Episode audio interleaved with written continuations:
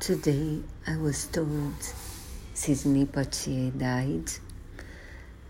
He was an extremely beautiful actor who was part, who starred two of my favorite movies, Guess Who's Coming to Dinner and To Sir with Love. And he also was the first black actor to win the Oscar for Best Actor.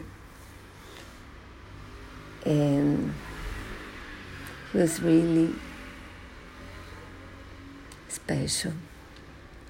So he'll be missed.